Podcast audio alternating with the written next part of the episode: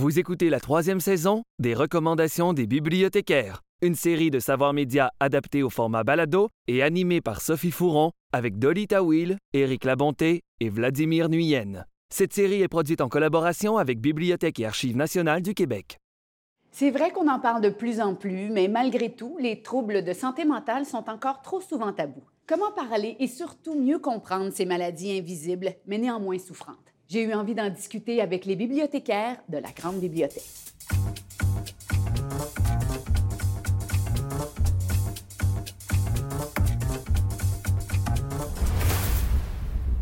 Pour parler de santé mentale, tu nous parles de bibliothérapie. Oui, donc la bibliothérapie Trésor d'imaginaire, un livre de Cathy Rouen, assez récent, qui euh, propose de découvrir des vérités sur soi au contact de textes. À travers les livres. Tout à fait.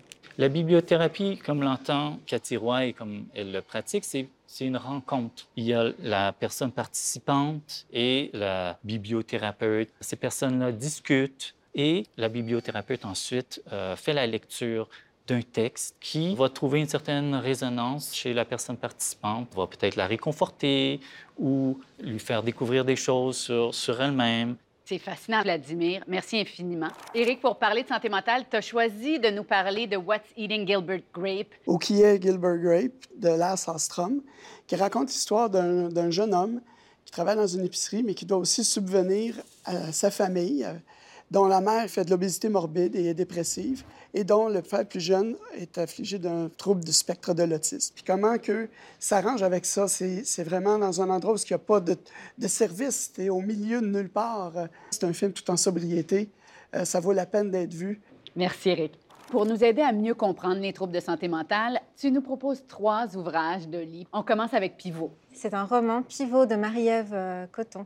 Donc Pivot qui se passe dans, une, euh, dans un hôpital psychiatrique euh, très intéressant parce qu'on prend le point de vue de Pivot qui est surnommé après Bernard Pivot, un grand littéraire. Et puis d'autant plus que l'écrivaine est elle-même psychiatre. Ensuite, c'est comme ça que je disparais de Myrion Mal, une bande dessinée publiée tout juste en 2020, qui nous présente son personnage qui, s'appelle Clara, une attachée de presse qui vit euh, une dépression, crise de panique à répétition, euh, qui n'arrive pas à communiquer son mal-être à euh, ses proches. Et finalement, un récit de soi mélangé avec un essai et puis la poésie et de la photographie avec Nicolas Dawson, Désormais ma demeure, où en fait il prend appui sur les théoriciens pour valider sa dépression. C'est ça qui fait qu'il arrive un peu à passer à travers. C'est trois auteurs euh, québécois. Oui. Merci beaucoup, Dolly.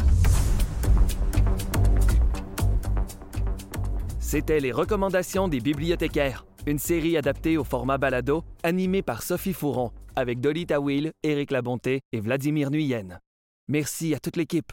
À la réalisation et au montage, Charles Massicotte. À la direction de production, Michel Sabourin. À la coordination de production, Camille Renault. À la coordination de post-production, Stéphanie Basquin. À la prise de son, Paolo Castro-Lopez. Au mixage sonore, Michel Marié. À la production déléguée, Véronique Gaba. À la production exécutive, Nadine Dufour. Avec la participation de Jérémy Desbiens.